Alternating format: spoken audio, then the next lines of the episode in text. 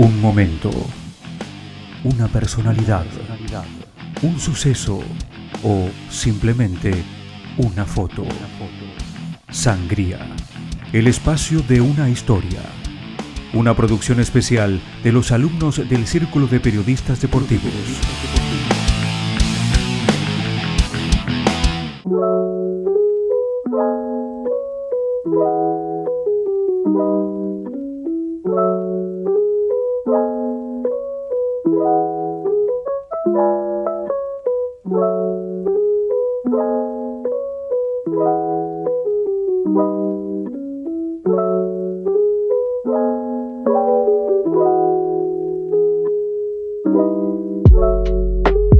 La dirección técnica en el fútbol es un área en el que las mujeres están muy postergadas, pero cada vez más son las que se animan y ocupan estos puestos, gracias a la perseverancia y a la propagación de ellas, no solo a dirigir equipos de su mismo sexo, sino incluso dirigir equipos masculinos.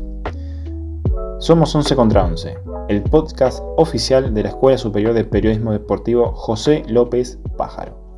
Aquí encontrarás información de primera mano y al detalle. Soy Marcos Risi, me acompañan Cintia Santa Cruz, Mateo Preiseger, Tomás Abella y Tomás de la Torre. En la historia mundial, la mujer ha estado marcada por la desigualdad y la inequidad, provocando que la mujer tenga poca participación en escenarios políticos, económicos, deportivos y sociales. Esto, en consecuencia, daba como resultado que sus aspiraciones profesionales, personales y la falta de reconocimiento puntualizando en el ámbito deportivo, especialmente en la práctica del fútbol, sean desprestigiadas. Muchas gracias Marcos. Y sí, como bien decís, la dirección técnica es un área en el que las mujeres eh, lamentablemente están muy postergadas. Poco a poco las mujeres comenzaron a abrirse un camino en el mundo del fútbol. Sin embargo, hay algunos espacios en los que las resistencias siguen siendo muy grandes y uno de ellos justamente es en el campo de la dirección técnica. Aún en los torneos femeninos es difícil ver a entrenadoras al mando de los equipos. Los prejuicios, la discriminación y la falta de oportunidades son algunos de los factores que bloquean el acceso de las DT a este tipo de trabajos. Y si nos ponemos a analizar actualmente, de los 21 equipos que militan en la primera división del fútbol femenino, solamente 3 tienen entrenadoras mujeres. Estas son River Plate, que tiene a Daniela Díaz al mando, Rosario Central con Roxana Vallejos y el Social Atlético Televisión, que tiene a Alejandra Amadore. ¿Qué les parece entonces, compañeros y compañeras, eh, si escuchamos a Alejandra Salazar, que ella es psicóloga y directora técnica de ATFA? Este primer congreso para dar visibilidad eh, no solamente a las que estamos en Buenos Aires, sino a las entrenadoras que están en todo el país, que ya se empiecen a dar los primeros pasos en nuestro país. En realidad digo los primeros pasos en relación a lo que es la profesionalización, porque en realidad el fútbol femenino se practica desde más de cuatro o cinco décadas aquí. Lo que pasa que no estaba visibilizado. Actualmente, en las escuelas de dirección técnica, el 95% de los alumnos se compone por hombres, mientras que las mujeres solo conforman el 5%. Esto se da a base de que para las jugadoras y mujeres interesadas en el deporte, ser DT no es una opción rentable para vivir. Así, la carrera pierde su atractivo, pues el tener que recurrir a otra labor para poder sustentarse económicamente les conlleva mucho tiempo. Mónica Santino, ex futbolista de All Boys y directora técnica referente en la Villa 31 tras la construcción de la nueva fútbol feminista, brindó su opinión respecto al tema, partiendo desde la evolución del fútbol femenino desde su profesionalización en 2019. Bueno, yo, creo que el fútbol femenino en, Argentina evolucionó en términos de visibilidad, evolucionó en términos políticos Em, porque a diferencia de la época que jugábamos nosotras y más atrás también, hoy no da vergüenza decir que sos jugadora de fútbol. Em, sigue subsistiendo, digamos, una, una mirada machista y patriarcal sobre nuestra práctica deportiva. No es lo mismo que los varones, la brecha es inmensa. Cuando vos mirás eh, el campeonato de la Liga Femenina en Argentina, la que organiza la AFA, vas a encontrar que hay, no sé, tres, cuatro directoras técnicas y que el resto de los equipos los siguen conduciendo varones. Continuando por la misma línea, dio a conocer su perspectiva en relación con el futuro de las dirigencias técnicas femeninas. Bueno, yo lo, veo bien, ¿no? Pero creo que también, eh, y esto lo digo por comentarios de, compañeras que están haciendo el curso de, directoras técnicas ahora, que por supuesto vamos a la misma escuela que los varones, ¿no? el curso que, tiene la Asociación de Técnicos del Fútbol Argentino.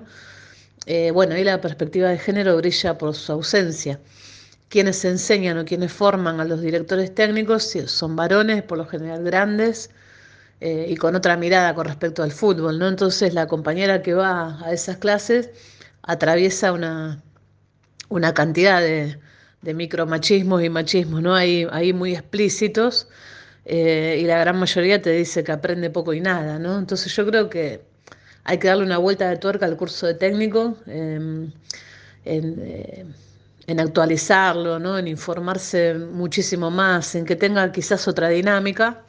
Y eso lo digo para varones y para mujeres, ¿eh? creo que, a los compañeros varones también les falta. ¿no?